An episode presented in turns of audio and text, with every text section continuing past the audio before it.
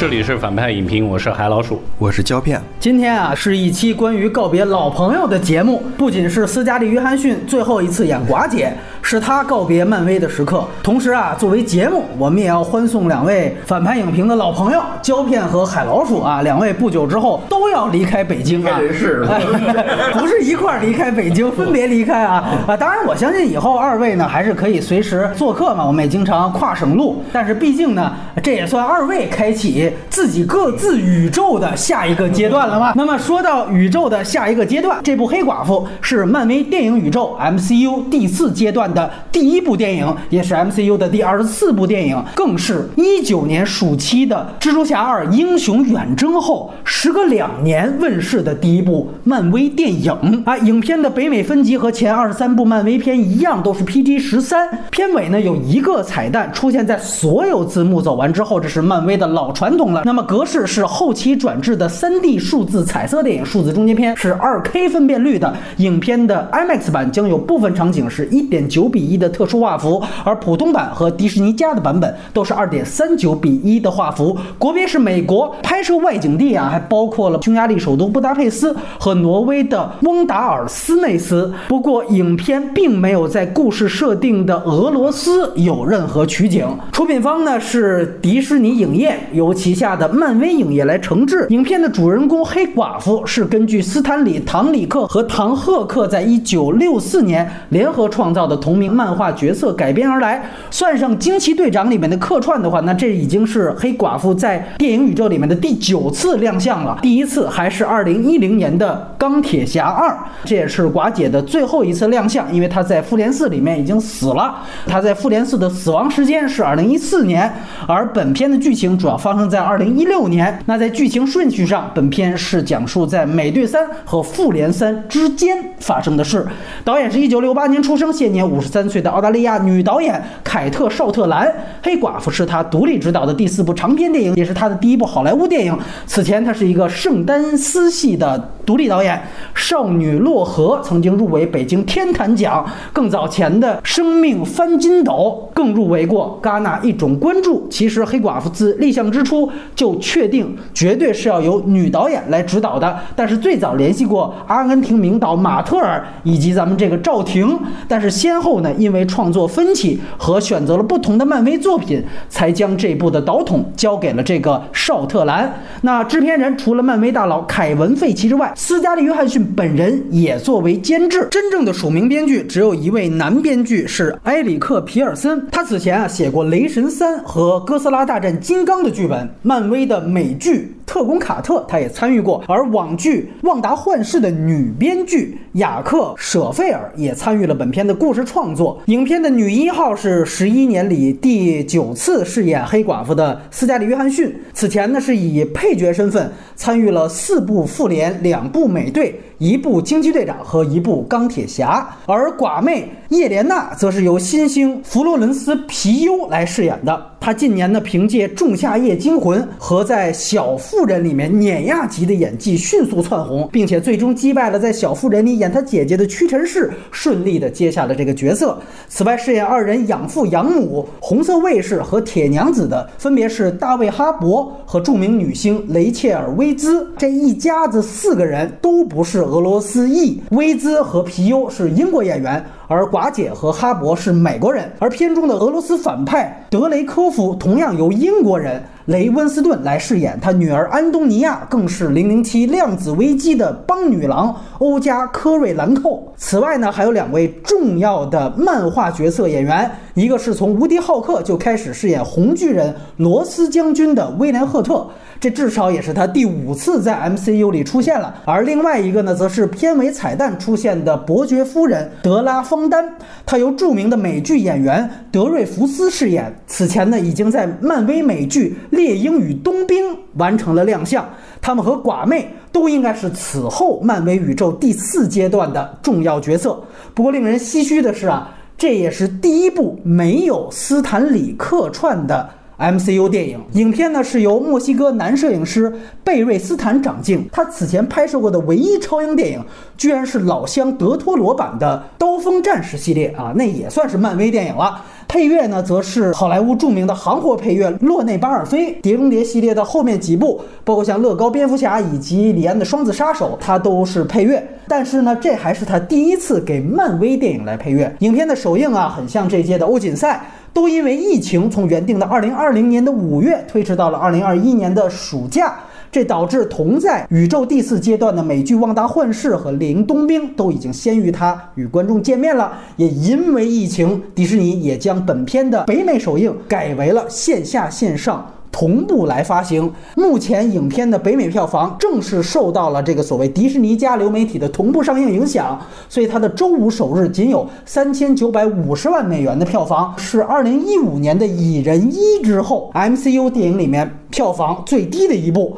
但是呢，它应该还是能够超过更早由环球拍的诺顿版的《无敌浩克》一点三五亿美元的票房成绩，估计最后可能和《蚁人一》呀争一下总票房的倒数第二的位置。那么以上就是信息介绍。下面插播打分的部分，六点五吧。非漫威迷对国际关系也也不懂又有那么点兴趣的，被速激九伤害了的观众啊，因为这个是个女金刚大战太空城嘛，可以看吧。反而是非漫威迷是吧？胶片来来打分，我就三分吧。我推荐给 DC 粉看吧，DC 应该快乐一下。就是你们就这水，哎，你们就这水平，我们扎克施耐德还是牛逼，躺着也牛逼。我要把它对比，就是花木兰，就是我觉得它。和花木兰就半斤八两，嗯，而且就是非常像，就是为了迎合当下，也非常没有诚意的。我们今天讲，比如在中国最大政治正确就是拍主旋律片，你看所有的主旋律片里边，这个主创是不是在用心？他是不是真的？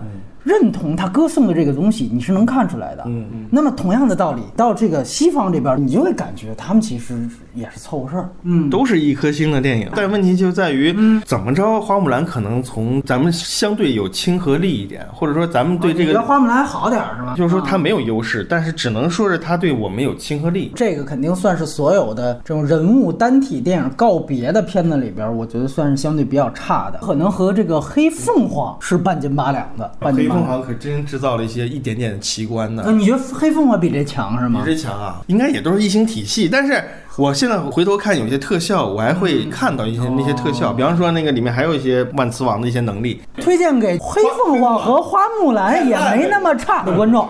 我真的很好奇，就是咱们中国这些漫威粉，或者说主流的受好莱坞，尤其漫威宇宙影响大的人，他们真的还会继续看这些漫威电视剧吗？如果你们要继续看这些电视剧啊，那它因为毕竟要承接后边鹰眼的这么一个新美剧，那这你肯定得看。以下就是剧透线了，评分豆瓣还没有中国医生高，但是呢，咱们出于对于黑寡妇这个角色的尊重，是吧？也陪伴了大家十几年了，我们要不然还是先从优点聊起。这个电影仅存的一些好玩的戏啊，苏联队长，苏联队长，他在监狱里面掰手腕，我觉得挺好的，吹牛逼说自己跟美队打过什么的。最好玩是有一个人跟他说，一九八二年的时候美队还冻在冰里。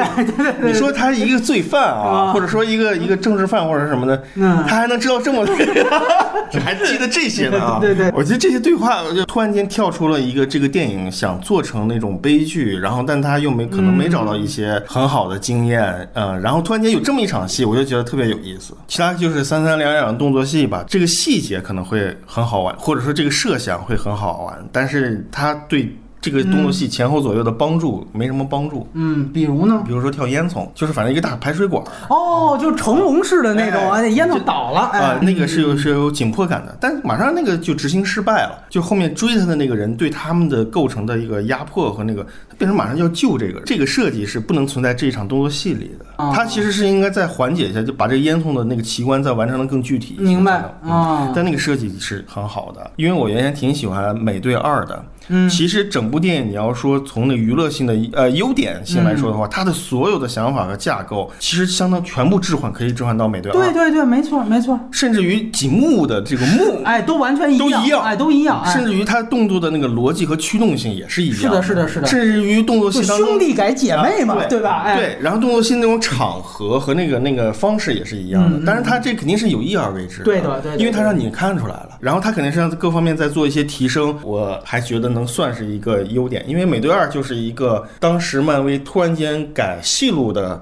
嗯变成另外一种更多元化的一个更方向。偏类型片，哎。类哎型，片就间谍片、谍战片，对对对对对，呃，那个是让我印象深刻的。其实本身这个电影应该算是美队系列的外传，我会觉得它这个风格和这个想法，还有这个架构，我都觉得特别好。嗯。啊、我刚开始会想，因为大家都知道它结局已已经是这样了，哎，对对对，然后这个人物还能挖掘出什么干什么东西呢？或者说你还能拍一个电影，这个电影的位置是什么？就是他还是肯定了以前的这个方向。黑寡妇她替身也是非常有名啊，叫海蒂·门尼梅，《战狼二》里也有她。她其实一直是大家看到所有黑寡妇的动作戏的真正的表演者。失业了是吗？这是一个好莱坞往事的故事。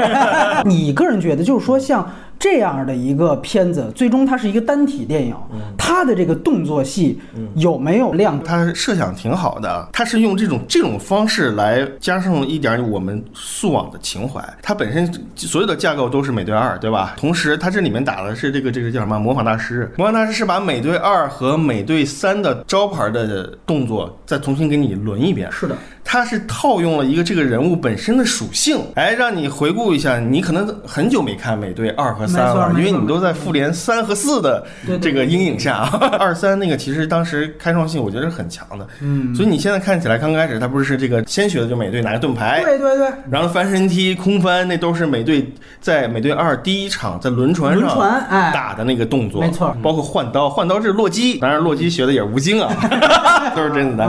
这些东西挺好看，包括他还有一些很有意思细节，因为当时洛基出场是当年是超惊艳的，洛基是发了一个那个贴盘爆炸的东西贴在了那个神盾局局长这个车底下，嗯。他这是改成射箭，就是用鹰眼和洛基的那个逻辑贴到底下，然后把这个车炸飞，哎，这些好玩儿，但是它这是孤立的性质，它没有对这个电影真的起到什么大的帮助啊。你包括就布达佩斯那场装甲车的戏，其实就是美队二那场最牛逼的那个尼克福瑞差点被弄死的那场戏，对，装甲车把车都撞飞，那个特别速激后边凑合事儿，对吧？这片儿的所有的特效开发的软件，其实都以前拿来直接套着用的。这些东西的回溯的这个感觉，哎可能是好玩的。然后单场戏就掰腕的这个挺有趣的，它是相当于以前漫威经常的那种尾灯的呃尾尾灯，啊或者说是一些就是他们那些头脑风暴想出来，就是哦说就是说有一个好玩的一个人物亮相，而且他也做了反差，他原先这个父亲，你感觉好像也不这样，关键被关了二十年，你这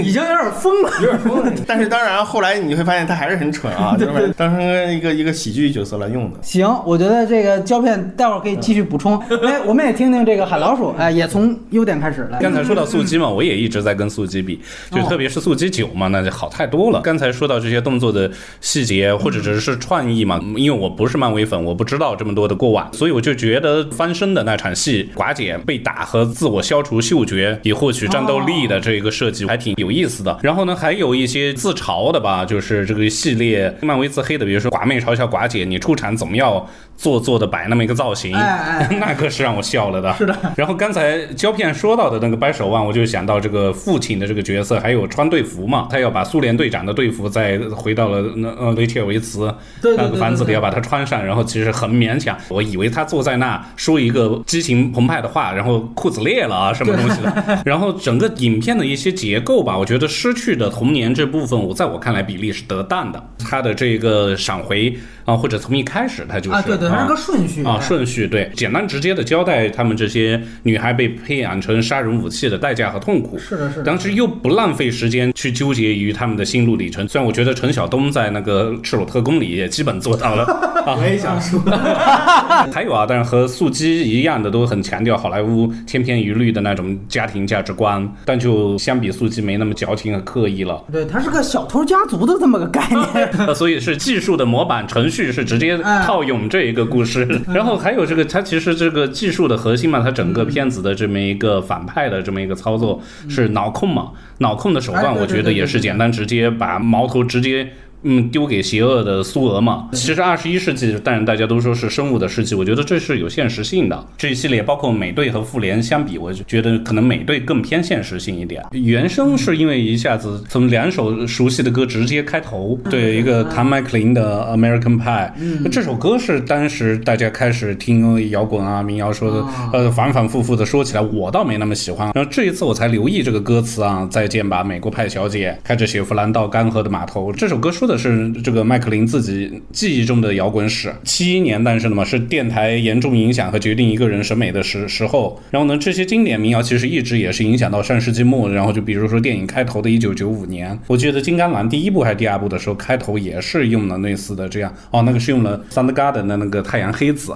啊，都是很符合当时的这个时代的，所以这个方面呢应该是优点吧，反正他用的。然后呢，接着是九五年嘛，然后他接着的第二首歌伴随着那个开场的字幕信息出来的是《少年心气》啊，《Smile Like Teen Spirit》，嗯，涅槃最标准性的歌曲。然后那一年。九五年，科本刚刚死掉一年嘛，但是这首歌又是一个 很温柔的女性翻唱的，嗯，少年心气，少年心气是涅槃最爆的一首，听着的时候就想砸东西的那种感觉。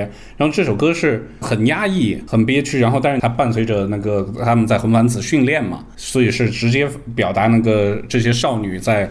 红凡的压抑和反抗吧，对，所以我觉得这个用的倒还是可以，所以我觉得这些都是我对他的肯定吧。刚才胶片已经说到了这个片子的最大的特点，它其实就是对于初代复联，其实相当于一个解构。最近寡姐她接受采访，她就说，其实你要回顾我这十一年的话，在钢铁侠二里边，黑寡妇是一块肉，这个角色在最开始出现就是个肉蛋。他们是不尊重我和不尊重这个角色的。到了现在才有了一个单体电影，是先有的人家那个 DC 的神奇女侠卖座了，漫威才开始要运作黑寡妇的单体电影。这个角色一零年是钢铁侠二，然后再到复联一，他也非常的大放异彩。那个时候大家就说你其实完全可以把它拍出来，这种新闻一直都在看。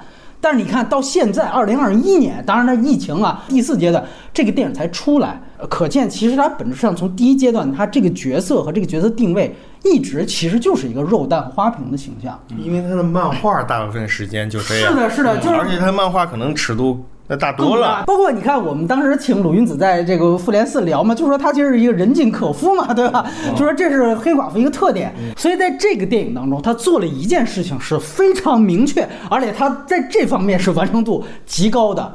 就是对于初期，一个是乔恩·费如，还有一个是乔斯·韦登，他们两个人对这个角色的所有的塑造，其实进行了一个反讽和打破。这个最关键的就是海老鼠刚才提到这个动作，这个动作本质上其实就是为了突出女性的性感。原来港片儿，包括 Magic Q 他们，其实都是这么塑造的，它其实没有实用性。你知道我玩手办，就是大家在测评一个新出的一款手办，尤其是漫威这些或者 DC 超级英雄的。怎么测评他的动作是就可动性是最强的？嗯，他能不能摆出一个标准的单膝下跪落地的这个动作？手办界就是以他能不能摆这个动作，摆出来说这个不标准，那这个手办是不行的，要反攻。或者这就相当于是手办里的一个柔韧性，是其实就是一个直男标准，换置到电影里面，他就会强调这些动作。手办是什么？是工具，是物化。它本质上就是对这一套所谓的咱们老说男性凝视哈，他对。这个东西做解构，它是把它变成一个梗，就很好玩，你知道吧？问题，这个梗其实，在死侍里面也聊过了。死侍他落下来的时候说：“你超级英雄为什么都要单膝下跪？因为这个是迫害膝盖的。”你可以说那个还不是迪士尼旗下的，他没有性别上的表达。对，但他们这是一类的。但是他有一点是真正的，就是说原先我们都说这个黑寡妇、蛇蝎美人啊什么的，他有一点是把它弄成一个真正的一个不是这种功能，或者说类型片里面的这形态，就是说他有一个。男的搭档，这个男搭档，哎，你睡我床？他说，对我睡你床，我也没盖你被子。就他们这种对话，能让你意识到他这个人不是个性符号，他其实就是所有都是去男性凝视嘛。接着刚才说的这单膝下跪，他说出话的人也很重要。就刚才海老师说嘛，他其实是皮优说的，寡妹说的，他本质上也代表了一个，就是说下一代的女性女性观的迭代。你包括你看他选皮优这个人，他的所有的选举方法就不再以直男审美为上了，完。完了之后他来一这个，对吧？大家都说 小短腿儿，他来这说这他妈一点用都没有，他本质上就是对于斯嘉丽就上一代的审美的一种反动。包括你会看到刚才你提到，就是说日常化寡姐这个人，包括他当然要铺他最后他要接到复联三啊，他的那个改变，一个是他头发变成金发了，还有一个是他多了一马甲儿。你在这里面用功能性，当然你要解释出这两个外形转变是怎么来的。但是呢，在这一部里面，他基本上完全把它匹配到了一个日常化和一个他自己的一个主题。我觉得最好的其实是他染发，那是他看零零七，他拿东西的时候拿出了一盒染发剂，就在那儿，其实给了一下暗示。完了之后，马上去后面的背景是邦德，邦德，尤其是老邦德，他本质上也是一个啊，就男性为为主的这么一个冷战时期的一个间谍英雄，对吧？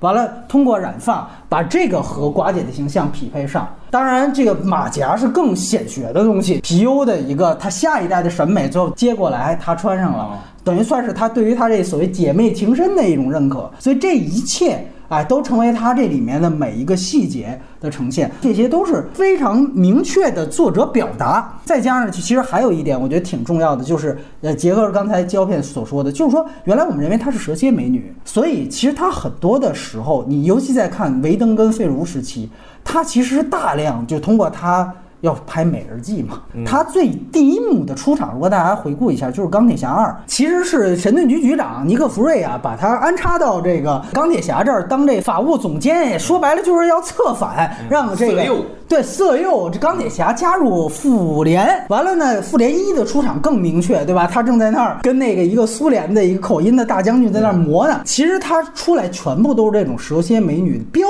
准的。美人计的段落，但是你看到这里面，可能也就是大大降低它悬疑性和谍战成分的，就是什么呢？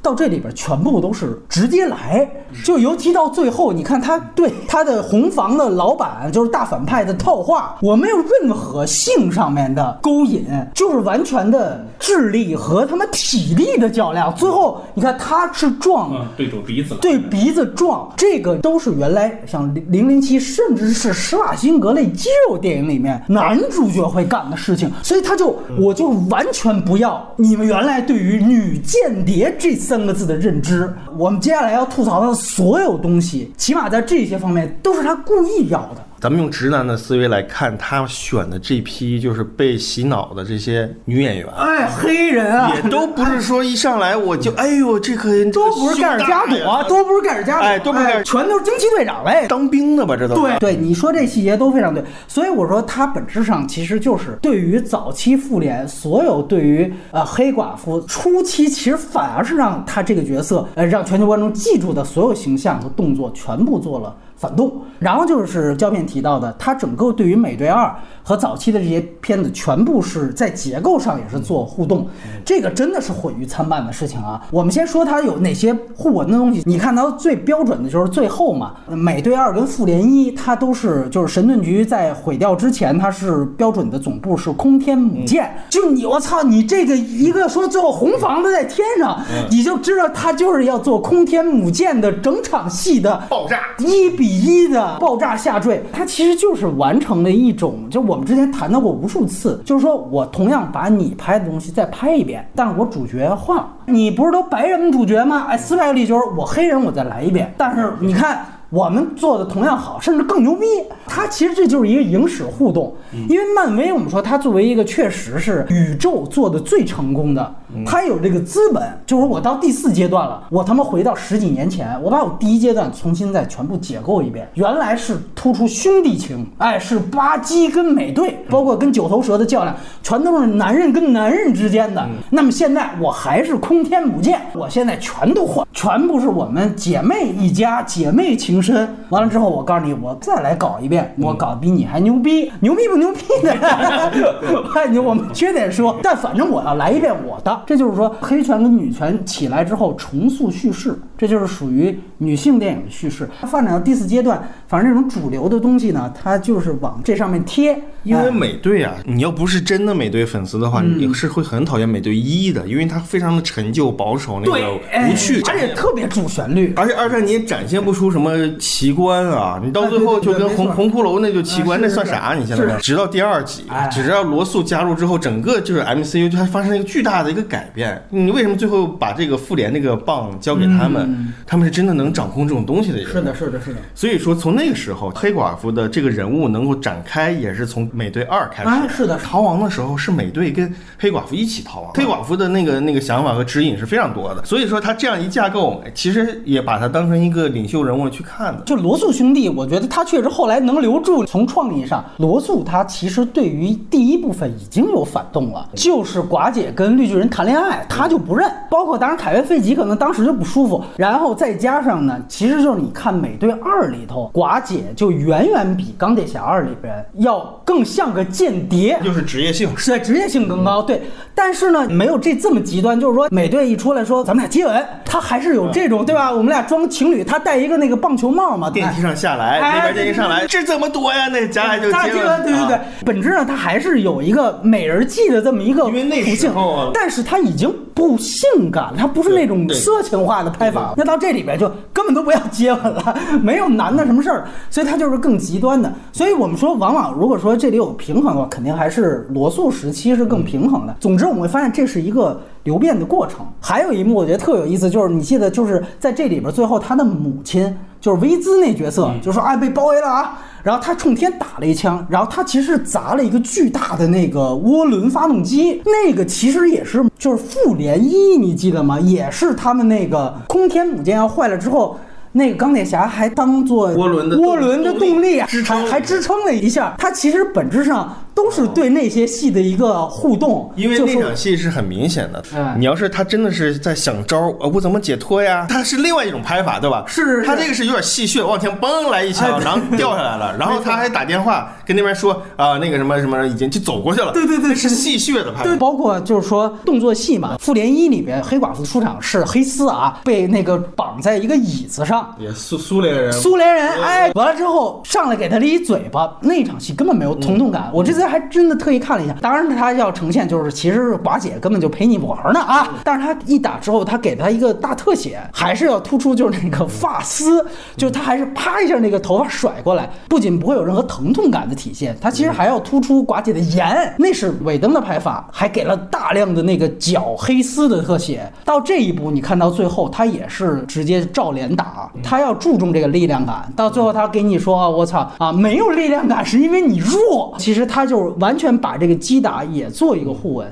通篇你会发现，他都是对于之前寡姐的所有的关键时刻都是一种反讽。相对来说，有趣的角色呢，其实我倒觉得是他这爹，就是红色卫士嘛。本质上你说他肯定是一个所谓就现在讲叫爹味儿哈，但他其实是把它控制在一个可爱范畴。他本质上就是说还是非常怀念那种红色政权。他其实想说的，其实还是那个对于美队一，就是刚才教练提到，就是说在一个冷战时期，男人跟男人的两极世界对抗，他其实怀念这个时代。所以到了现在这个时代，美队在他这儿是抬升自己价格的一个反衬的一个重要参考。所以他永远把美队挂在旁边上，然后一见着寡姐就老问美队，这是一个非常准确的一个嘲讽。就至少这个人物挺鲜活的。是的，他对于比如我们就提到美队一这一脉是一脉相承的，他就像一个美队一延伸过来的一个角色。再细想一下，其实最后寡姐死在哪儿？死在了红骷髅看守的这个灵魂宝石的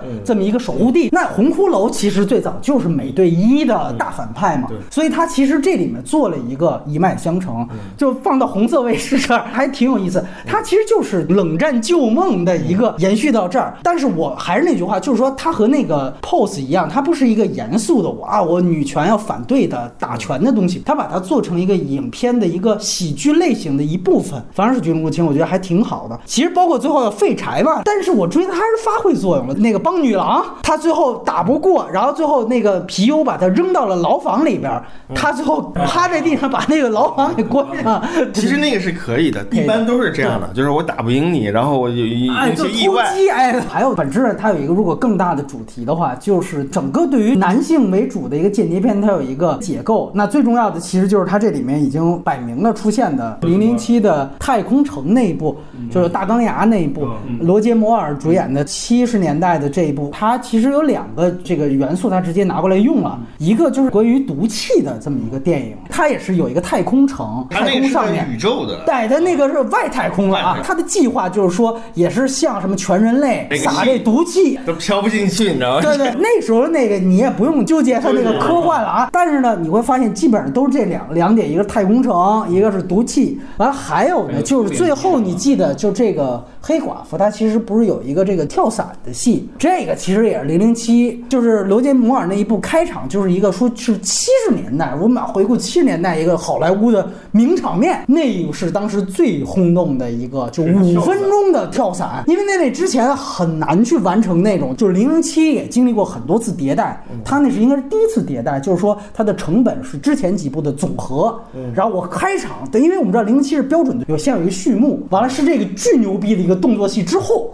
才会出现它的片头，然后走一个 MV，就是那个序幕。当时说怎么样做的最炸裂，哎，就是从太空城开始了。他就是用一个跳伞戏，所以呢，你看到这里面也是啊，就是说后面确实被滥用了，就是俩人就一个伞包，从哪来都是太空城。你拍到二零二一年，俩人一个伞包，真是没啥了。就是咱不说就是香港或者怎么样，就是说那个《王牌特工》那个细节拍的非常好，包括征征伐密令是从。私人飞机上而且，人家那咣，这阿诺体重重，这砸到车上，是是是呃这小孩还欢迎来地球，哎，说些什么？欢迎来地球那小孩对对对。还有就是那个比较完成度更高的，就是那个《碟中谍六》嘛，对就是那个阿汤哥整个一个细节全部的过程，而且大超那个是吧？就是更严谨，对，所以就是每一次一个谍战片要迭代的时候，都会想起用一个散包的戏。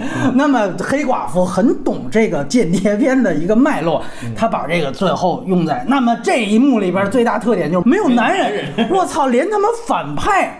都已经早都被炸死了，就是他那一幕，如果你要不带这个看，你会觉得其实反派死的非常的没有仪式感。其实他要的其实就是最后这一场，就我们这整个这场最牛逼、最牛逼的间谍片最常用的套路里面，都是三个女性。没有男的什么事儿，完整的我们后边再说。但是你能看到他对于整个所有间谍片历史经典桥段的一个化用，他整个选的这些外景地，你除了布达佩斯，他之前确实早就在复联一的时候铺过前史之外，布达佩斯呢，你会想到就是所有的间谍对所有的间谍片，其实就是郭将裁缝是最经典的一个。完了之后，《碟中谍四》非常重头的戏也是在那儿。那这个比如说摩洛哥也是个经典的，摩洛哥是卡萨布兰卡嘛，然后到后来谍影重重，包括其实我记得好像碟中谍也有，就是说它本质上还是说希望，包括那我们就知道零零七太空城，他就把这些地点做一个串联，他要做一个是属于女性的间谍片史的这么一个哦再叙事的一个过程。到最后就是我们说的，就是刚才海老鼠提到的这个事儿，那女性表达这几年太多了，我觉得有点陈旧，但是呢，它的表意也非常清楚了。你提到这脑控，就是男性对于女性的 PUA，他把它上有个评论不是韦恩斯坦吗？哎，没没错，对对对对，哎，他其实就是把这个等于 PU 给科幻。化了，它还得设计上，就是等于是那是铁娘子，等于是合成了一个这个毒素的中和剂。嗯那是谁来合成的？就是老一代的寡妇们，嗯等于就是女性要一代一代的把这个意识传播下去，嗯才能把这个 PUA 给抵挡住。就他把这个东西给类型片元素化了，他跟那个花木兰有点像。我一变身，我一变成女装了，我就爆痘了，我就是绿巨人的状态了。所以我说他只能算是一个作者表达嘛，他把这个就是 PUA 啊和这个，因为他还是苏联的嘛，和这个 DAU 啊红房的其实是一个 DAU 组织，DAU 到 PUA 完了发生在一个 UFO 上。这 个宣传很可惜，你知道吗？都是字母圈的怎么样？也是一种宇宙。完了，咱们再说说它的缺点。胶片，你看我这优点就只有这一点，那是肯定剩下全都是缺点啊。我觉得总体，如果你真的要去重新去规划一个人物，光否定是没有意义的，就是你还得真的去要去塑造，要去干什么。他其实什么都没干，通篇我没感觉这个人日常也好。嗯交朋友也好，有他自己的一个方式和一个特殊的，跟以前表演很大不同。但是他有一个表演很大不同，他就演的特别暮光之城的那种，就是说一个女不说话，我就小 K。华姐是吧？他没有任何表演上的想法。你到这一步，你如果单纯否定的话，我不排除你想去表达这个事儿。女性觉醒啊，你想也能会想，他肯定往这个方向去走。对对对但是你总得有规划，你总得有他的塑造。我是通篇看不见有什么就是喜人的塑造，嗯能让我记住这个人物某一些生活上的一些线索和不同的。所以你觉得反而挺大的一问题是他表演上本应有突破，但并没有，是吧？呃，文本上就没有，表演就也没有去补足这个文本。还有就是他凭什么拍单体电影？但是因为他火。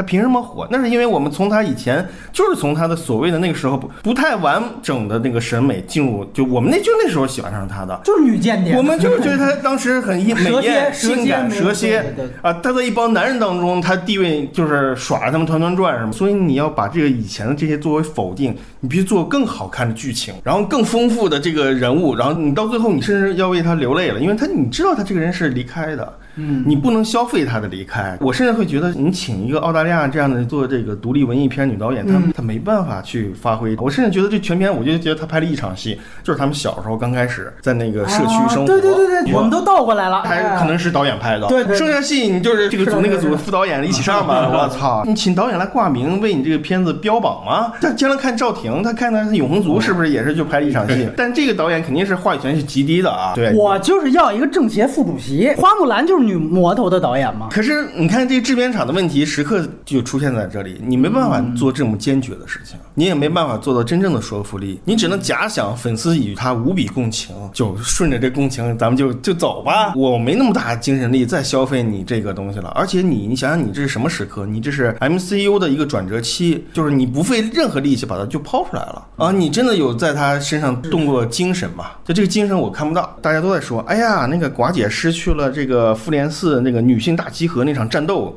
呃，这个不行，都连寡姐都不存在。但是你真行，你给他来一个单体，然后你把这单体做的牛逼一点，你也不行，还不如那场啊还不如那场戏呢，真的。真复联，哎我操，你还不如那场女的突然间全站一块儿，那个震撼力你还没有。还有一点，这是斯嘉丽·约翰逊，她没办法承担那个表演啊。嗯我估计她自己作为执行制片，她可能自己也是觉得就赶紧他妈的收钱就走了。我真感觉不到她的对这个电影有什么真的那个投入投入的东西。同时，这个片子是要接后面的，你得把第二代黑寡妇做到对对有意思点嘛对对对对对。我依然觉得很无聊。就这个女孩大概有什么性格呢？她那么快就觉醒了，就是她被喷了一下，然后这个东西太快了吧？这个人物，我们对他的想产生的就依赖共情是什么呢？而且她处处有理，就是你是不是得先说塑造一些他的那个痛苦或者说短板什么？但没有，他走哪哪有理，怼爸爸有理，怼姐姐有理，哪都无敌。我无法投入到这样一个充当这个话筒的这样一个角色的身上。他其实特别代表美国当下的青年人。他是个传话筒，没错，漫威告诉你，其实你们都是最牛逼的，就有点郭敬明拍《小时代》，特逗。就是寡姐说，你们饭桌上所有人都闭嘴啊！他说，哎，我本来就没说话，这不公平吧？这个 就特别像你经常看那些现在那种美国青少年电影里面，嗯，斗嘴皮尤这个形象也特别像，可跟他稍微上一代的一个形象是那个米拉库尼斯《黑天鹅》里边那个女二号，就他们特别代表美国大妞，她是更小一代的美国大妞，就是现在美国的 Z 世代的这一批人，哎，我就是不服我。就把话语权直接挪给你了。对，漫威告诉你，你就最牛逼。其实就相当于有点那个那个惊奇队长的成熟形态，但是这个东西对角色塑造其实没有帮助就了惊奇队长还太严肃，他就是那那些孩子。这是个世界观，他们在一个从小培养的那么压抑的这么一个，哎，你就让色戒哎，你一觉醒你就这样了，我我这个到哪去说理去嘛？所以我从头到尾都不相信这个角色。是的，是的，是的。而且你还要承接下一代，你承接什么鸡巴玩意儿？就是你没有可承接的力。没错没错等于说，一，首先三类约翰逊放弃了他的表演的可能性，嗯你哪怕跟他那个男搭档在一块儿，我觉得他都能提供一些更多的东西。对，你可以多戏嘛。他除了念台词 没什么反应，是是是而且说实话，他动作戏跟我想象当中的比例非常低，他最后的大都得打到翻天覆地的，到最后往地上一砸，那气儿一喷，这个。解决办法我震惊了，就是打那个这个模模模仿大师。那你之前有大概有两百次机会可以做到这一点啊，这个是就是特别反高潮。是这个片儿到最后我不愉悦的，然后但其实你要反高潮，你设计一个银护一那种跳街舞也行，哎也行哎，对吧？但他没有人物啊，是你他其实可以用一下那个红色卫士，他要有他爹，啊他爹一屁股呱砸了，哎，那我接我接受。放一屁，哎，就觉醒了，对对对你其实这个人物，你其实这个人物二逼，同时对吧，也解决了一个，就是你到最后你其实他不想打了。然后那边还有一个就是他叫罗斯将对对军，他其实也可以再多来几笔，哎反正影帝啊，哎，反正这这个片本身没什么意思，而且那些打戏一看就是说，就有种你他妈通篇不打戏。嗯你要是反男性、反这种类型，不想到这个时间点儿，哎，特工来了开打，你有种你就通篇不打。嗯你看看这个娱乐性你怎么去维系？嗯嗯但它依然是这种格式，是的是的观众是需要这种刺激和愉悦的。你不做，你看你能不能刺激到我？那你还得做。小丑就通天不打，哎，你你也觉得很牛哎逼，对对对梆一枪爆头，我就那么一下，嗯你这个通天追撞烂了这么多东西，我觉得你就是你想做的东西和你现在做的这个也不吻合。你既不想愉悦你的受众，但是你又不想失去受众，可能再想。很多问题的话，就是通篇的问题都会非常多吧，是是。包括对这个模仿大师这个塑造，我们可能以前大家会觉得模仿大师是个男的，嗯。但你把它作为一个那种女性反转对哎。反转这个方式你应该再进一步一些，就是他真的就是傀儡就是傀儡，嗯。这里面所有的角色都是包括那个一大堆最后那个围着三里约翰逊打，打的也非常肉乎，然后你也不觉得就是说就我们很同情谁谁谁，是。就这场戏的所有的情感功能和它的视觉功能都没有，还拍的那么长，然后最后来天女散花一喷就解决了。对，这种解决办法真是看服了，看崩溃了。你想想，他本来如果没有疫情，他本来就是在啊，蜘蛛侠二啊，旺达幻视就是往往这甩过来，清库存。对清库存啊，要给黑寡妇一个交代，他是用这种东西来驱动这个电影的诞生。我给你们一个交代，就完了，哎对对对对，因为大家也知道，嗯，黑寡妇黑寡妇是不可能拍二，他也许有一种黑寡妇二第二代的怎么样啊，什么寡妹，哎哎哎。哎但是你能知道，就斯嘉丽·约翰逊他不可能在以主角的形式再拍黑寡妇二，就是那种天生的稀有的、稀存的那个绝版的那种感觉，就占有了他的那个创作的努力的那个优势啊。你看每场动作戏掐着时间算的，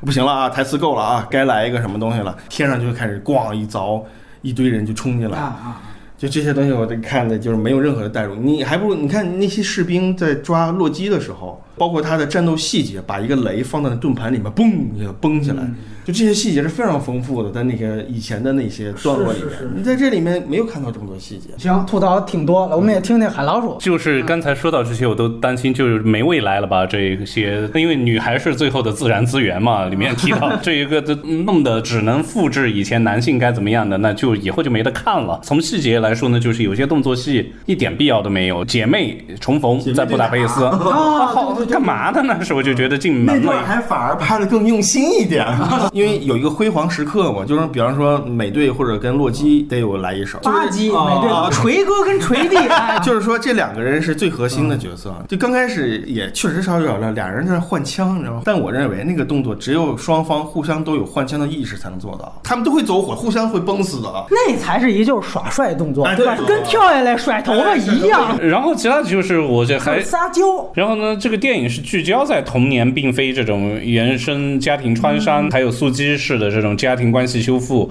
但是我就觉得聚焦这个就省略了他所有的啊、大家当然可能是这一系列观众下来呢都知道娜塔莎的复杂的感情经历啊，或者是人尽可夫的这些东西，就一点都没提。我就觉得是不是就可以怎么闪回一下，带过一下他，或者是也是个自嘲的方式，说什么寡妹说你给他列个 list 啊，还是得提一下。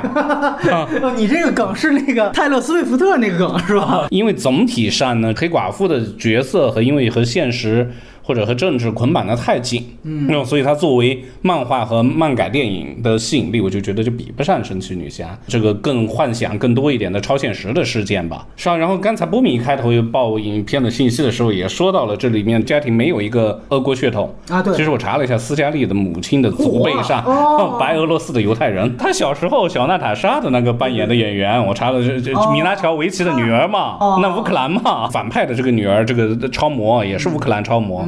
那这些当然你要说也不算，呢 那是不是或者是仇恨苏俄帝国的嘛？因为我看这个的之前，我看了个凯纳莱特利去年的叫《品行不端》，相比这个他抗议的对象，他就给的是更直接的嘛，因为他有这个呃历史英国七十年代的学学校或者是选美比赛，嗯，就是物化女性的这么一个，啊，他有更直接的这个，当然就拍起来会比黑寡妇这种的要要容易一些。在这个过程中呢，就我就觉得凯纳莱特利是很愿意演这么一个，她作为一个挺漂亮的姑娘要反选美，她表演是比斯嘉丽约翰逊要用心的多。但是，我是觉得让这些年拍这种东西也太多了的情况下，但是呢，这个真的会让人呃生倦吧？像卡丹娜特利这种，她没有进入过漫威世界的这种演员来表现女性的意识的崛起的话，我觉得是要好得多的。最糟糕的当然还就是说有一些除了抖机灵的一些呃没有抖机灵的戏啊，那还是回到优点的地方，就是她自己有自黑的这个东西太少了，就是从布达佩斯打到还有摩洛哥的那么一大堆哦黑寡妇，然后到最后包括我就不知道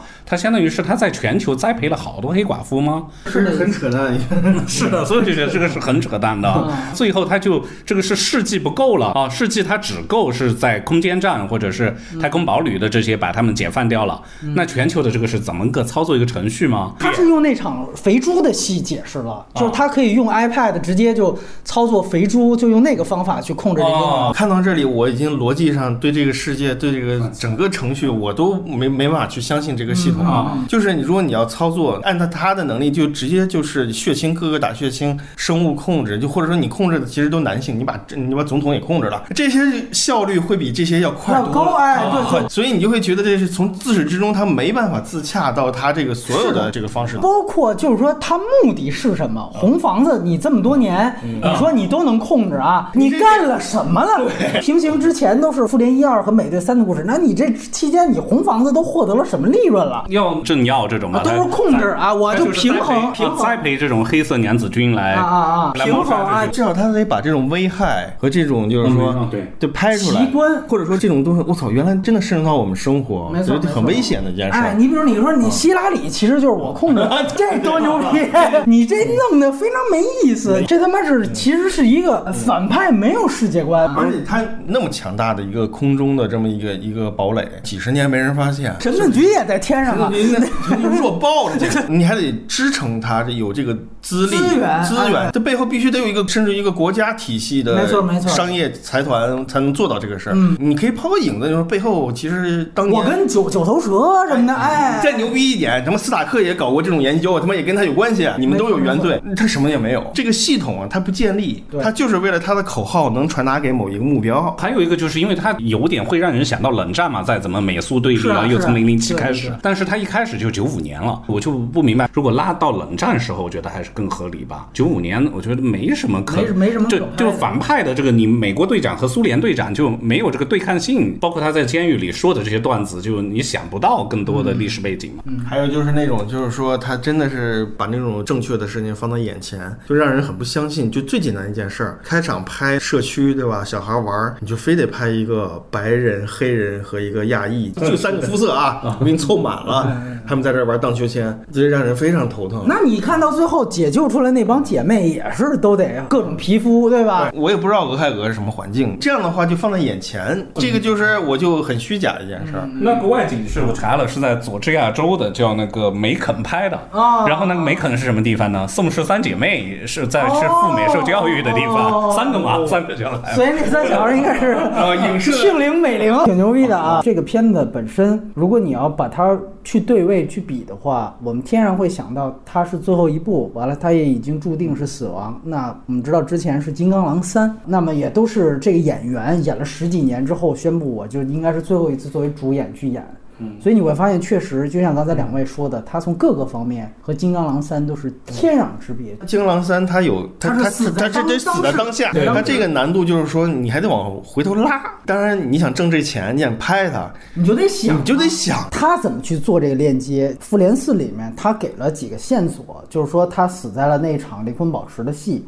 在这之前，红骷髅叫了他父亲的名字，就是说他是伊凡之女。当时好多人还猜是不是米基洛克，因为米基洛克等于是黑寡妇第一次出现的那部戏的大反派，也就是钢铁侠二的大反派。我们当时就期待着，就说我操，那你是不是在这个黑寡妇里面会做一个联动？米基洛克或回来或者怎么样，你已经既定好了结局，但是实际上你当时只是抛了一个引子。那场戏，当时我们戏谑称之为他就是俩人抢着买单，抢着送死，俩圣人。你在那场戏是一个什么样的心路历程，把你引到了那场戏的灵魂宝石，甚至说我跟鹰眼和很多个人物的角色的这些过往，我有一个了结，甚至还有可能会是遗憾。这些一直伴随着我这个人物走到了那一个灵魂宝石的戏。你在复联四里边，它是一个大任务的状态，我们要把这五颗宝石都集齐，人物都是相对来说极其次要的。但是你这儿好容易拍了一个单体电影。那么我们要看的就是这个人物的心路如何走到了那一场甘愿赴死。那你会发现完全没有，而且就是布达佩斯那里给了一个细节，说其实他跟鹰眼在这里发生过战斗，啊战斗，对对对，因为他说那那是弹孔嘛，枪眼儿哎。那不是弹孔，那是建设的啊。因为以前的时候说布达佩斯的时候，他们在复联一的时候就说过，是是不是我跟当年布达佩斯那当年咱们干的时候哎，哎，其实这是可以追溯到一些东西的。他都可以拍一段，哎对你就感觉我操是怎么着？凯文费奇留着，因为接下来还有鹰眼的美剧。留素材，哎，你还是留素材，就你这一电影儿，你你还不拍干净？它已经是这个寡姐的唯一一个，也是第一个单体电影。你不把她的人物前史留，你还要留着后边拍美剧，还是男性角色更重要啊？所以我觉得它有几个核心问题啊，一个就是说这里面它还是要非常迫切的想推出这个寡妹。其实如果对应金刚狼三，就是金刚狼三里不是也有那个小的 X 二十三？嗯哎，他做的相当于是这么一个，但你会发现那里边就是整个这小女孩并没有太抢狼叔的戏，但是这个片子真不是，他就是你把上一代树稳了，你下一代才有可能找一个让大家倾向性的一个接班的。这个里面就是完全没有把这个主次关系调整好。最典型的就是他最后这个彩蛋，就你按说这个彩蛋是一个缅怀场景，整个字幕走完了，可能好多人才能想起来，哦，我操，复联四已经灵魂宝石死了。那这时候出现他的墓，其中一个是。复仇者的身份，一个是娜塔莎的身份。完了之后，寡妹哼起了他们的这个曲子，狼叔对吧？三，最后就是也落在 MV X，。我操！马上后边儿妈伯爵夫人来了啊！擤鼻涕了，这由悲转喜，完了之后说：“哎，我给你看一下啊，谁杀了他？”一看，我操，鹰眼，啪，这一结束，你妈这一下子就变成了一个非常功能性的，我要铺接下来美剧鹰眼了啊！大家得订阅我这迪士尼家啊，就差把二十二块九毛九的这个价钱印上来，操，就扫二维码，这寡姐幕上再刻一二维码，你扫这个，限时打五折，巨让人出戏。说明这个人物其实不重要。不重要。就这个彩蛋，现在又得说，伯爵夫人其实已经在《冬兵猎鹰》里边第五集出现过了啊。那么如果她要不是因为疫情，她应该是第一次出现。完了，她接的就应该是她在这之后的《冬兵猎鹰》第五集。哎，你看这伯爵夫人就连上了，黑寡妇就是一过场的一桥，对于这个人物太不尊重，所以这一个彩蛋几乎就暴露了这个电影的定位。也暴露了寡姐在这其中定位。那你再比《金刚狼三》，那个电影是一个完整独立的存在，包括就胶片提到，就是两个人表演，我觉得也是天壤之别。休杰克曼他也是采访。表达过无数次疲倦，他就说我们每天都得保持这个身材。他说他看完《鸟人他说》，我就不想再演了。但是你就知道，最后他把这个最后一次的表演，就是当做一个严肃电影在刻画。斯嘉丽·约翰逊他自己也没有太认真的对待，他会觉得就是这哎这种片子，他内心都歧视这片儿。对狼叔可能他还是认同金刚狼的，就是他是会认为这是我的一部分。而斯嘉丽·约翰逊是不是真的认同黑寡妇的角色？我觉得他未必，就跟有点像纳里波曼开始接那个雷神，就是说他片场耍大牌嘛，刚拿完影后就说操，我他妈居然来还演演你妈一个这个，我操，演你们这种漫画片儿，那就肌肉肌肉，哎呦，就是来捞钱的。完了，现在发现我这个演艺事业没有什么突破了，哎，我这个雷神四，我再回来，我举起雷神之锤了，女权大业，就是他们也不觉得这是个因为严肃的玩意儿。斯嘉丽·约翰逊其实在整个这套系列里，唯一能感谢的就是唐尼，因为唐尼是力挺他，告诉他你到下一集你完全可以涨片酬，所有的人的片酬其实都是被圈死的。嗯，那三大头只有唐尼一个人赚大钱，对其次赚钱的就是斯嘉丽·约翰逊。嗯，这两个人是整个漫威里面他就没做演员我不吃亏，哎其他做演员都是他妈舔来的，就是他妈一集他妈五百万哎演不演？哎演演演演。但是对唐尼跟斯嘉丽·约翰逊不是，这是一一千万了啊，再往后就两千万，就到最后涨的这配角还那么多戏，那三立院线要钱是非常高的。我觉得他就是拿这干捞你钱的。既然我们在优点已经谈到了，你已经对于你最初期的那种所谓男性凝视，或者说那种性化一个角色的，已经做了极大的反动了，你没有道理再不认真对待了。但是他还是就是这个样子。嗯，他就不认可整个这个系统，他就不信，狼叔是真信。你现在也证明了，不是漫画世界搞不出深刻人物来。你要努把力也可以提名啊，但是你不信，那有什么办法？都给你这么女性觉醒了，女导演也给你了。另外一个最大缺点，我想说的就是整个这个电影，它作为一个类型片极其不明确。黑寡妇她是一个特工，是个间谍，那你就看谍战片，完全不是，没有任何悬疑性。悬疑盖里奇都早就不用的那种，故意被抓进去的，这个悬疑性就到这儿了撕。面具，阿汤哥已经撕了两百张面具哎对对对了，你这。《碟中谍三》都撕完了，就说俩人寡姐寡妹坐在那儿，在郊外的一场聊天儿，这是一个间谍片应该有的场景吗？整个这个电影不要男性叙事，我要女性叙事没问题啊，你应该有一个谍战片的样子和它的元素搭配啊。不上心，整个文本他没想。是的，甚至你感觉不到任何的危机感跟危险感。我看的时候就是全程就是呆着看的啊，发生所有事对我内心当中零波澜。比如说身体伤害，你说最后拍的很写实，我也没波澜，因为你前面都没让我，最后打那两巴掌我没感觉。寡妹一开场不是觉醒了之后啊那么快觉醒，我都已经很愣了，然后他还给自己大腿来一刀，哎呦我好疼啊！那个把那个他妈 就是追踪器我也没觉得他是一个生活在压迫或痛苦，就你看这情节就这么水。谍战片最重要一点，它其实得有一个可信的阴谋。其实我之前都对美队二持保留态度，美队二对标的是《谍影重重二三》，那你其实已经在真实性上大打折扣了，因为你美队太强，你是超级英雄，你还像普通人一样躲，我就不信，你知道？但是你就对比黑寡妇都还好，就是在于它有一个可信的东西，就是说，哦，我告诉你，神盾局被渗透了。这个东西它得有这么一个事儿。整个这个电影，刚才海老鼠提到的，就是说他的反派是红房子，它是一个后冷战的一个遗产的一个东西，它应该建立一定的严肃性，你才能够让整个的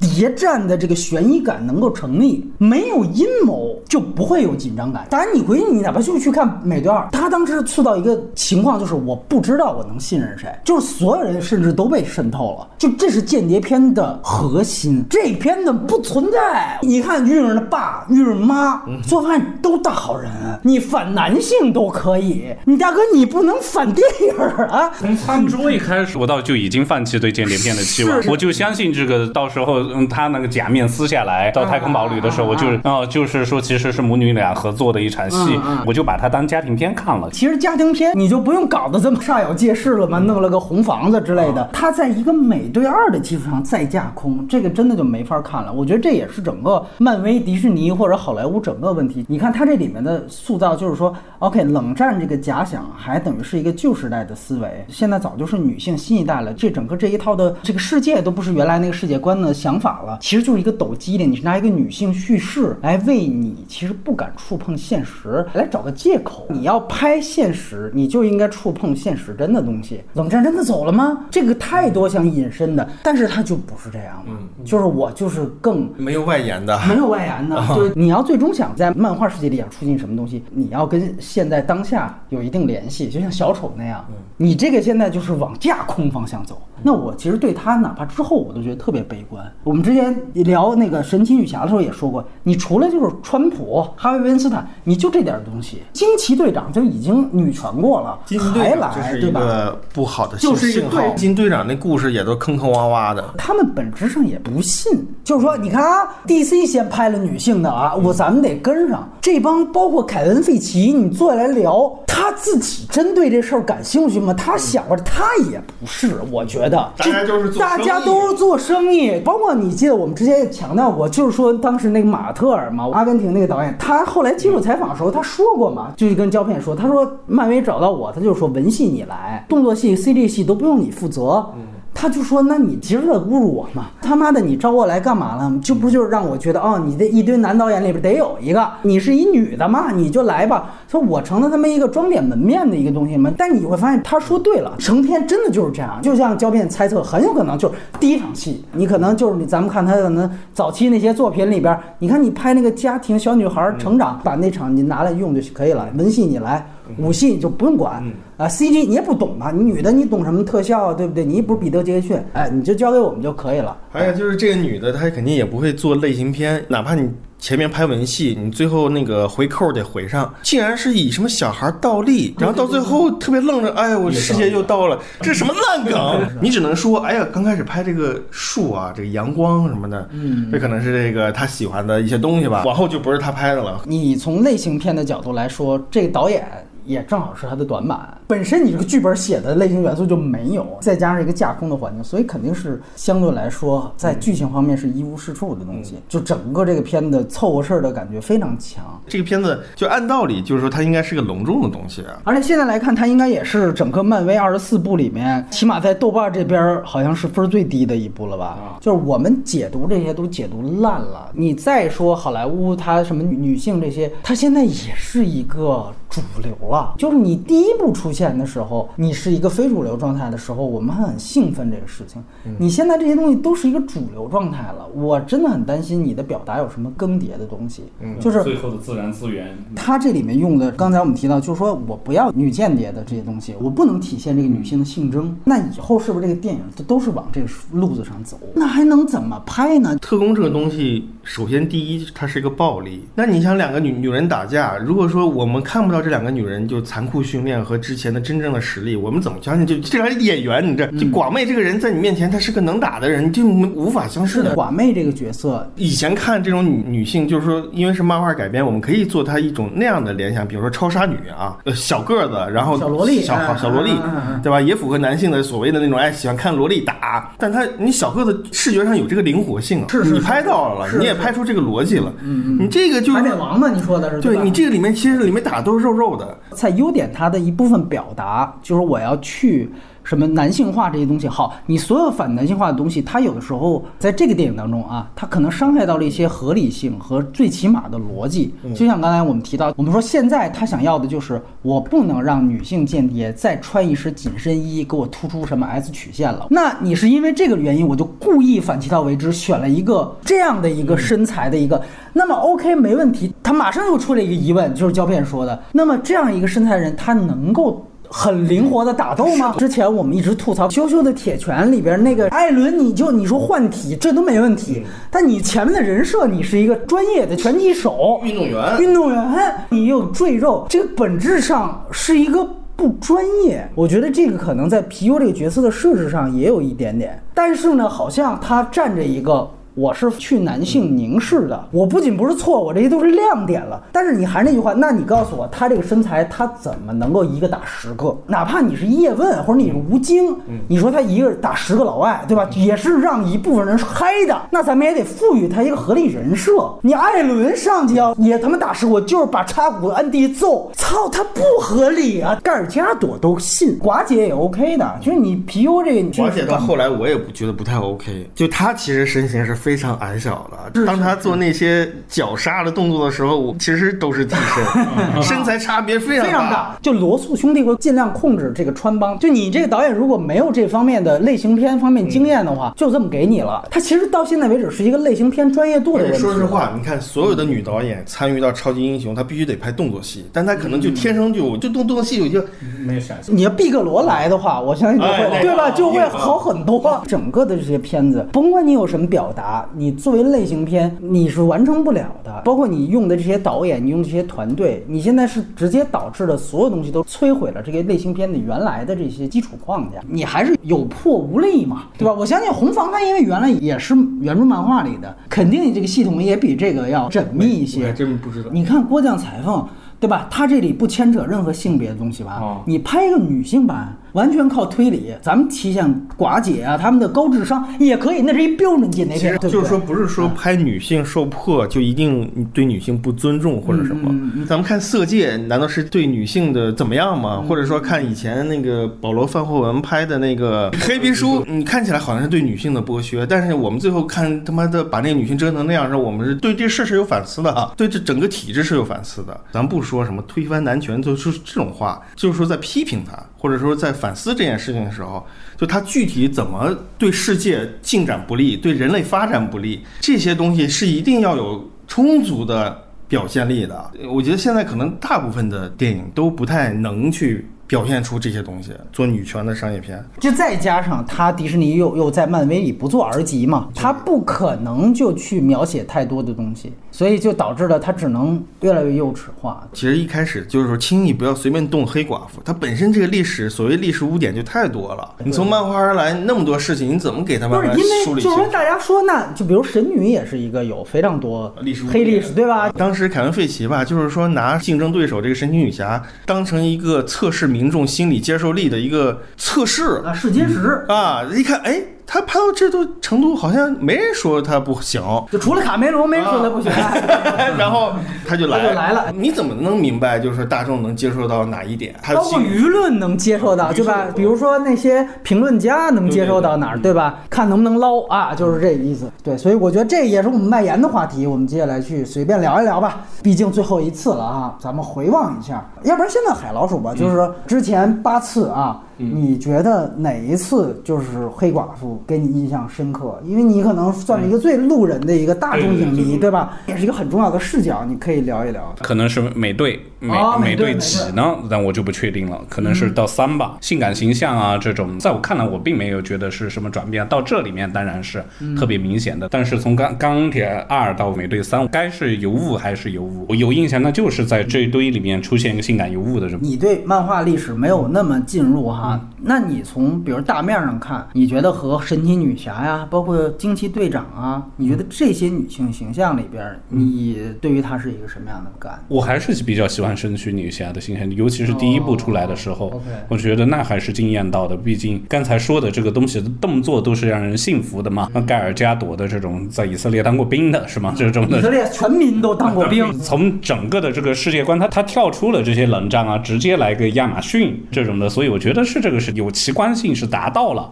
这些里面就既没有现实性，又削弱了，又没有任何奇观。就说整个人物形象，你也觉得就是神奇女侠会更好。是的，绝对。胶片这边呢，你个人觉得，因为惊奇队长他只出现一个镜头啊，就是真正之前算是大配角出现的是七个，四个复联，呃，两个美队，一个钢铁侠，钢铁侠三没有。我一开始在《钢铁侠二》里面的时候，那个角色真的我觉得塑造的不好，因为也有很多特工或者说是那个商业间谍也好，或者是间谍女间谍也好，就是从各种方面身材样貌，嗯，可能碾压斯嘉丽·约翰逊的会非常多。我们只知道她是个灰寡妇，是少数的女超级英雄，就是这么一个符号而已。我对她的人物塑造几乎都没有印象。到美队二的时候，我对她是有印象的。美队二感觉她的话语权会变重，然后同时呢，她的动作戏变得特别好看，就跟巴西打，我就会觉得她的动作多元性非常高，而且是在塑造一个特工的打法。她女性不能靠直接的那个硬碰硬的肌肉对、对抗，她必须有技巧。然后其实就是复联四了，就是他的摔死就是他的死亡。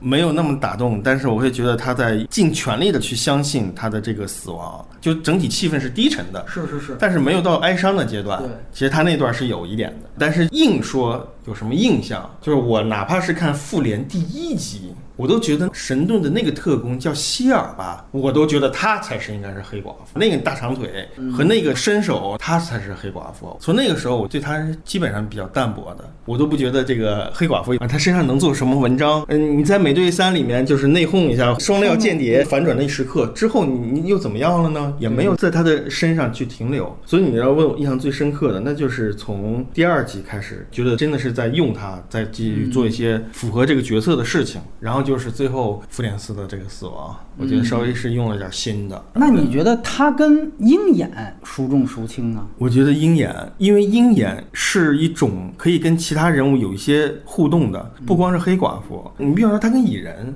蚁人可以坐在鹰眼的箭头上，他是发射出去，蚁人可以变大哦啊，但但是漫画的那个东西，那他还能捡起美队的盾呢。黑寡妇啊，黑寡妇对啊但你不相信他会有什么作为嘛？但是你那种配合会很精彩，就是那个鹰眼的使剑的这些东西。嗯，还有可能就是说，其实鹰眼也没有那么强，就是他俩是一个类别，对，就属于是普通人加强版。其实就是让你相信，就是说普通人做超级英雄来点装备，反正也有这种可能性。他至少没有那个，就像那 DC 那样，每个人都在接近于神神哎还有，其实就是说，我觉得他们人物到现在都没有展开，就是他们内心当中黑暗的东西，其实拍到啥了？我 其实反而觉得鹰眼在非常局限的类型框架内。是杰尔米·莱纳的表演给这个角色相当大的提升，包括在第一部，他作为内是真洛基的傀儡，嗯他其实通篇啊两幕都是反派。选斯嘉丽·约翰逊是因为《午夜的巴塞罗那》和呃《迷失东京》他成名，然后是伍迪·艾伦看上他了，成为伍迪·艾伦的这个所谓的缪斯。完了，在这个情况下选的他，然后杰尔米·莱纳其实是因为是拆弹部队和大本的那个城中大道、那两个背靠背的提名，之后他演了一个《谍影重四》，等于他演了这么多间谍片之后。哎，把他选到鹰眼，所以他俩的特点其实某种程度上，杰米莱纳是有特工片经验演特工的，所以你会发现他对于呃鹰眼的，你无论是被操控也好，还是后来有性格有背景也好，其实我觉得他是演技在一个空间内的发挥非常好。复联四你这么关键，开场是在鹰眼家嗯，而且就是射箭，而且就是最正统的表演，就是家庭和睦。黑寡妇开始一样吧，都是家里对吧？那场他妈的，你就看这个表演，就是特别准，他就是能让你就唱没了，哎我没了，我我操怎么办？然后这人就黑化了，你再看，就他妈到日本在那虐杀虐杀了，他这个狠劲儿，你就会觉得这个人物还有点意思。那个时候就是说是按照演员来选的鹰眼。哎哎，斯嘉丽·约翰逊是按照一些名声或者一些额外的东西来把你放到这里。是的是的斯嘉丽·约翰逊那时候是个明星，杰瑞米·雷纳那时候谈不上是个明星。对，其实你来点皮优就是奥斯卡老提名，但其实你没什么偶像的光环对对。其实反而是鹰眼之后，他变成了偶像了。这是两个人，其实在表演水平上的，你最后发现对于角色的帮助。但是你话说回来，刚才最早我们说批评他啊费如时期或者威登时期用这个角色啊，把它给性化。我这就再回去再去看，就我们提到，就是说，你看他是把女性展现她性感的一面，但是你从另外一方面来讲，他本来就是一个间谍，其中一个间谍的一个。套取情报的方式和卧底的方式是美人计，这个就是在现实社会当中都是这个样子的。这个事儿难道不能拍吗？如果我们试着给初代复联的那些拍法做一个辩护，它起码在情节上它是有合理性的。嗯，就是说我其实本质上也是在表演。确实啊，他有时候你按照现在看，他那个机位拍法有点 B 级片，就是乔恩·费如和韦登老让。寡姐得低，女性得低下来捡东西，我就从那儿拍你这个胸。寡姐整个十一年第一幕出场是钢铁侠，人说你过来，你那个走到前面来，然后就是他上擂台，不得把那个擂台的那个绳儿撩开之后，他要有一个俯身的镜头，他就拍这个。乔恩·费如就是个 B 级片导演，这跟我们最早谈那个蜘蛛侠一，山姆·雷米拍邓斯特是一样的。邓斯特就是得激突，还倒着。你这我操，这兄弟那你看这 S 曲线，他们就是来这个。然后到这个我们说维登啊，就是说拍黑丝，我记复联一清清楚楚，就是当时还记得红豆天饭还是谁转推特最火的话题，就是说男朋友跟女朋友一块儿去看复联一，哎，当时在北美更爆了嘛，对吧？那个划时代嘛，首周末的时候记录嘛，然后就说啊，那个女朋友都是各种选，有的选洛基，有的选钢铁侠，是吧？说男的就是都是选寡姐，就大概有这么一个轮盘，没有那么多。当时就说，我操，你这是性化，这个居然还让女主角穿黑丝，最主要他给好多足部特写，因为你看他是打完之后把那个高跟鞋呃拿起来。这一群人啊啊，他们就是会想象的是什么？黑寡妇是和绿巨人有暧昧关系。那都是后来，画里面从漫画里啊是开始，是是大家会猥琐的去嗯想这两个人，就这个比例悬殊啊是吧悬殊，比例悬殊就就啊啊，那就非常的恶毒和猥琐。恶恶臭啊！但是那个就是手办直男以前前最猎奇的点。乔斯韦登啊，他是特别懂这些的。本质上，你漫威怎么成功的？你其实也是借用了这些东西。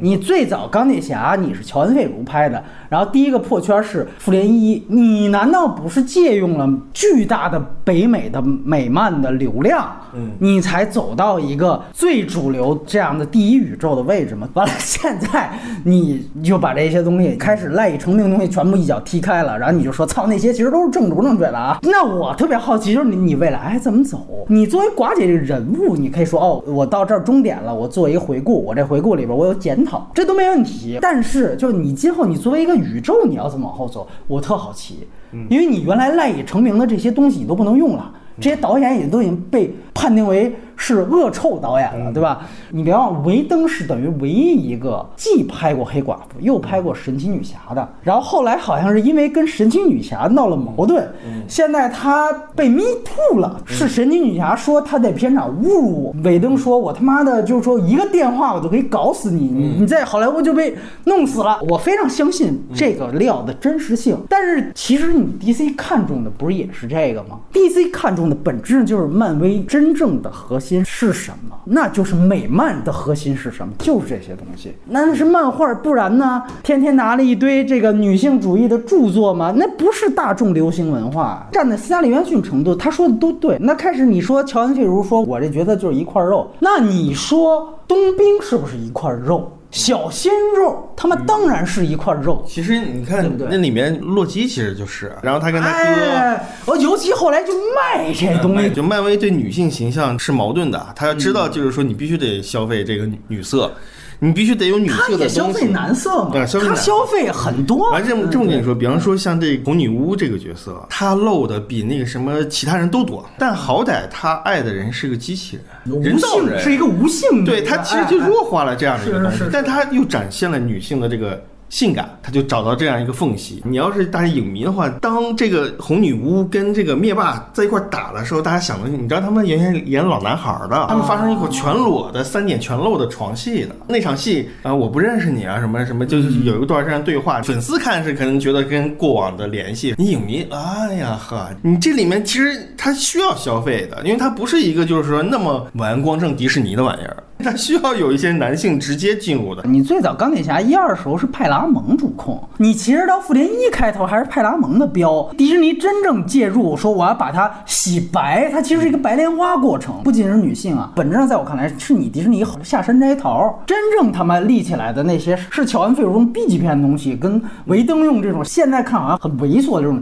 唯一正统没有任何问题的就是美国队长第一集啊对对因为他没办法，啊是因为他拍的是主旋律嘛。就是说，你问我们今天谈工具化、物化，它其实巴基、洛奇这些全是啊。你那你 X 战警那边，其实它它到后边也是啊，就你医美跟那法莎躺一块儿躺着的，每个台词都是这样。你只有放到女性这儿，它才会变成一个议题。还有一个问题就是说，你也看过这些美剧的一些啊，《旺达幻视》和这冬兵美剧的幻视复联当时第一部出来的时候，他马上就摆出来，我们初代复联最后的终极 BOSS 是灭霸。嗯，你现在有没有看到，就是它新的一个阶段，它有这么一个最终的要去解决的大危机？这才是感觉他们会随遇而安，搞点意识形态，我就可以吃得开了。是吧这个就是因为他没有这个目标了，他就是散的散的啊。旺达幻视你觉得怎么样？除了 bug 的问题之外，哦。我觉得他的想法特别有意思。那是一个有想象力和形式感的东西。他就是把以前老电视，因为 TV 感觉大家都衰落啊什么的，啊对对对。都是现在都是线上什么，但是他就把老电视剧的那个形态，每一集就是一个年代的时候生活剧那种东西，从黑白、嗯。一直到什么那个成长的烦恼，就那主题歌一上来之后演的不是成长烦恼，演的是他们一家子，我操，嗯。那个想象力还挺厉害的。他有点是不是像那个蜘蛛侠平行宇宙里边多个平行宇宙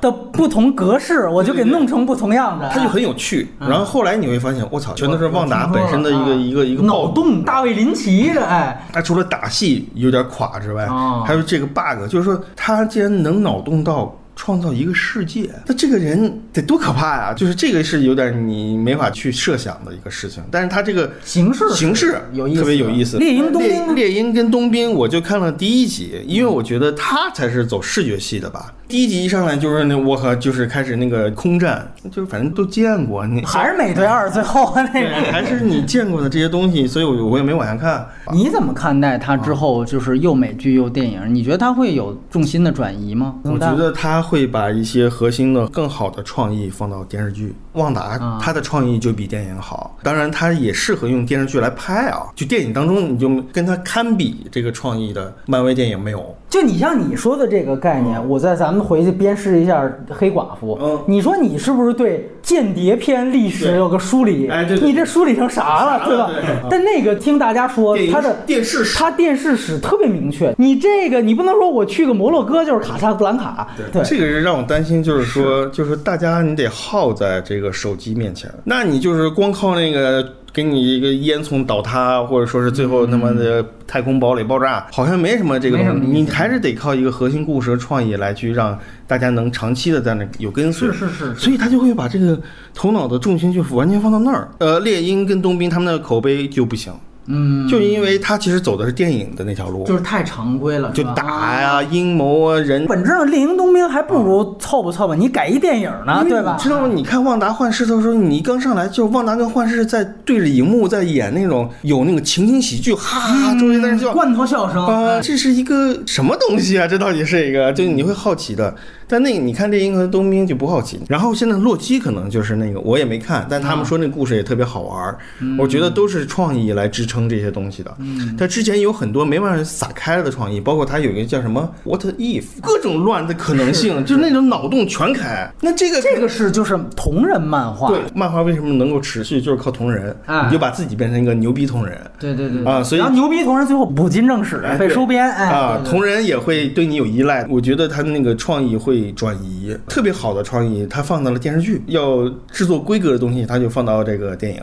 目前就是你的观察来看，也没办法出一个复联五，对吧？就现在这么一盘散沙状态，你不知道怎么捏成一复联五，对吧？没有核心啊！你要么就是酷炫核心是钢铁侠，对你没有核心人物，现在要是那个剧作的领袖核心是美队，我反而觉得啊，就是蜘蛛侠那儿，你要再把毒液加上，他可以最后搞一个复联式的东西。哥伦比亚那边是想让毒液自己把这些搞活起来，没想直接卖给凯文·费奇。嗯，还得看这版权怎么搞，对吧？还有一个点就是说，看他们什么时候动 X 战警吧。对对对你要说复联五，你就是把 X 战警宇宙给并进来，但是还是那问题，就是说你要是不用老演员，你其实还得新写。最难的就是万磁王跟 X 教授你怎么做，这蛮难他的。世界观怎么并在一块儿啊？你灭霸打完了，你这个也没有 X 战警的任何的事儿。X 战警跟谁合？初代复联都废了。原先都是派一个金刚狼过来，你现在就是你再过来的话，你怎么解释他之前干嘛？今年就接下来马上就有三部啊，我们按照顺序是上汽、永恒族和这个蜘蛛侠三英雄无归。前两部的预告片已经出来了，主要我判断就是说，看看是不是有真正的导演来拍。那赵婷吗？也不算，也不算也不是吗算，就是哦是真正导演，比如说就是山姆雷米，他拍这个《奇异博士二》，哦那我必须期待，就是因为我觉得现在只有导演能把一个电影拉回到标级片的一些标准上，无论你是啊 B 级片标准，你类型类型片标准啊还是什么？其实说实话，新蜘蛛侠我也没觉得那么好，就每一集有亮点，但是你会觉得讲什么故事？你告诉我，你马上就愣了，你没讲啥故事你或者你哪怕给我来一个就牛逼镜头，你就像以前山姆雷米拍蜘蛛侠，他的视觉上的呈现，你给我来一个也没有，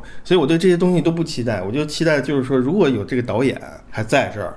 我会想看，我看上期预告片也没有任何惊讶的地方。你一看也都是以前的香港那些武指，肯定是到这个组里来的。啊，就随便给你搞搞，你们就嗨吧。反正将来你们是主打的是一些，呃，有色人种啊，正确对吧？这些导演对动作片理解到什么程度？这些都是有很大问题的。女导演就对动作片理解，我觉得 DC 的那边的哦猛禽小队猛小，队啊，严雨希，他对动作片的理解就是屎一样，对于这个动作电影的迫害是非常大的。嗯，我就不爱看，除非你给我来个最牛逼的，就是这个电影没有动作，也不说小丑，你就回头给我讲个什么故事也行。上戏肯定会看，但是你要说真的是期待，那是不可能的，怎么可能？你从现在看他预告片的动作，你觉得就是非常行活，是吧？非常行活，比如说像他用梁朝伟哈，嗯一个是说他是一代宗师的主角啊，嗯还有一个就是说他是有一个洗白嘛，肯定是尽力的去回避、嗯啊，傅满洲到满大人全部改了啊。那么你觉得这个角色和梁朝伟，你觉得会不会有什么？期待，嗯，没什么期待啊。你永远是给好莱坞跑行活的，我就觉得甚至他都不敢坏。他一定苦衷很多，那这样电影就没意思了。然后那个后面的，就是我比较期待永恒族。永恒族也不是那么简，